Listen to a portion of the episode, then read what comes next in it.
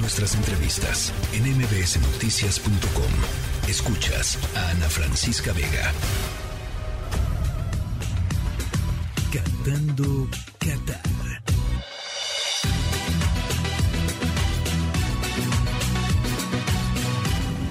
Más allá del Mundial.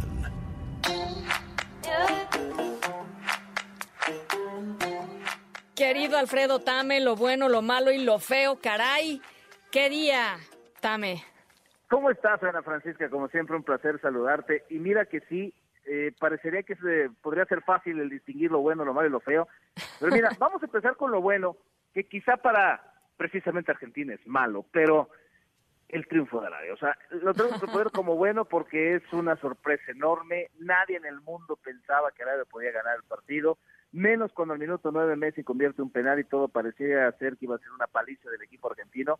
Pero viene una segunda mitad en donde Arabia, quién sabe qué le dice su técnico Jabre al mitad, a la mitad, que salen encendidos y causaron una gran impresión porque no es casualidad su triunfo, jugaron bastante bien, Sí. agregaron 14 minutos.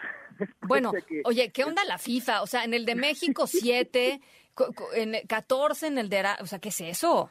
Sí, la verdad es que mira, están- Quieren goles. Se, se nota que quieren andar entre 6 y 8. Y justamente cuando andaban en el Argentina en el 6 y 8 vino una conmoción, entonces le agregaron, pero el árbitro no quería pitar y aunque le hubieran dado 30 minutos más a Argentina, no hubiera empatado. Así que lo bueno sin duda se lo vamos a dar a Arabia, mis respetos, y complica demasiado el grupo y eso Pues nos sí. lleva a lo malo. A ver, Porque si bien México no pierde, ah caray, tenía que haber ganado.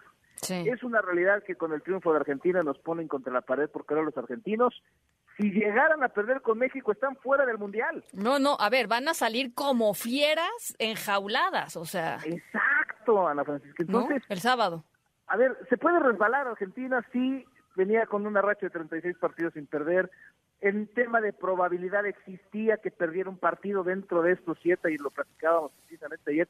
Pero bueno, esperábamos que fuera frente a México. No fue así, lo fue, lo sucedió contra, contra Arabia. Y bueno, pues ahora el próximo sábado, México no puede perder frente a. Argentina y Argentina tiene que ganar. Sí. Entonces sí se nota complicado, entonces eso lo vamos a dejar como lo malo.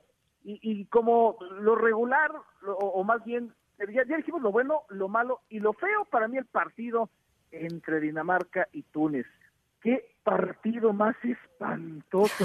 Teníamos un partido sumamente tenso que fue Ajá. Argentina frente a Arabia.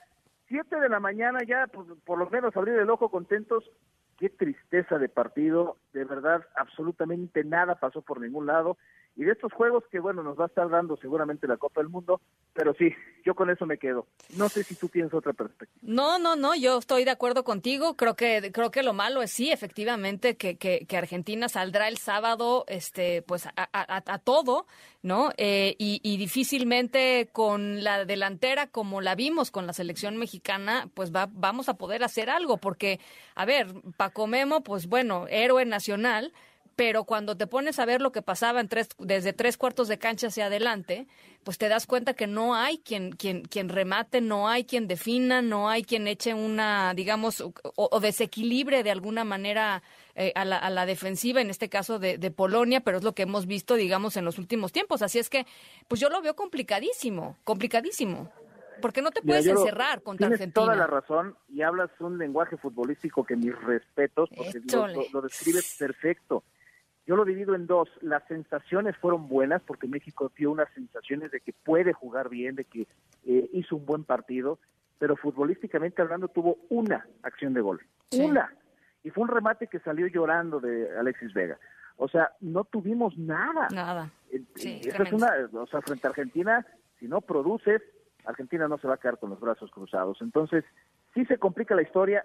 Este script no estaba, nadie lo había diseñado, de pronto salió, se inventó algo de la nada. Y bueno, pues ahora a luchar contra eso no va a Sí, ser nada sencillo. sí, sí. Pero bueno, México de pronto también da sorpresas. Confiemos que no se pierda frente a Argentina y dejar todo para el último partido frente a Arabia. Todos decíamos, el de Arabia lo ganamos. ¡Ja! Quiero verlo ahora. Porque vaya que, que demostraron que pueden jugar buen fútbol los saudíes. Bueno, por lo menos van a ir pensando en que no se pueden confiar los mexicanos, ¿no? Este, a diferencia de lo que hicieron los argentinos, porque llegaron muy, Es muy, muy sobraditos. Ese es un gran punto, algo que sucedió en 2018 cuando pasamos gracias a Corea, enfrentamos a, a, Suecia, Suecia nos golea y si no hubiera sido por Corea no pasábamos, que Corea le pega a Alemania. Tienes toda la razón. el factor confianza en México siempre es en contra, pero afortunadamente no va a poder salir así y México va a tener que salir con todo. Siempre y cuando pues Argentina no nos mete una goliza, confiemos que no, vamos con el corazón por delante. Bueno, oye, este Alfredo, mañana, la, la jornada de mañana juega España. Exactamente, viene el grupo de España, se abre con Marruecos-Croacia, es un partido eh, no muy atractivo, a las 4 de la mañana de México, de ahí nos vamos con el Alemania enfrentando a Japón, cuidado, ¿eh? Uy, ese va a estar bueno. Alemania como que no, hombre, ese uno de los equipos favoritos, cuidado con los japoneses, el orden y desarrollo de su cultura está representado en el fútbol. Sí, rápidos. Ahí con España-Croacia, perdón, España-Costa Rica y cerramos con el Bélgica-Canadá, que Canadá para mí va a ser también una de las sorpresas de este mundial. Bueno, pues ya lo estaremos platicando mañana. Te mando un abrazo, querido Alfredo Tame. Te mando otro abrazo, Ana Francisca, y gracias por la confianza. Te mando la, información que sea necesaria siempre para que tu audiencia esté lista y atenta con el tema del Mundial. Eso, mi querido Alfredo Tame, que va a estar platicando con nosotros desde el día uno hasta el día, el, último día que termine el Mundial, al día siguiente, por supuesto, porque el día que termine es domingo. Así es que ahí estará, aquí estará con nosotros en esta tercera emisión, mi querido Alfredo Tame, con lo bueno, lo malo y lo feo del Mundial, comentarista deportivo en tu DN Deportes. La tercera de MBS Noticias.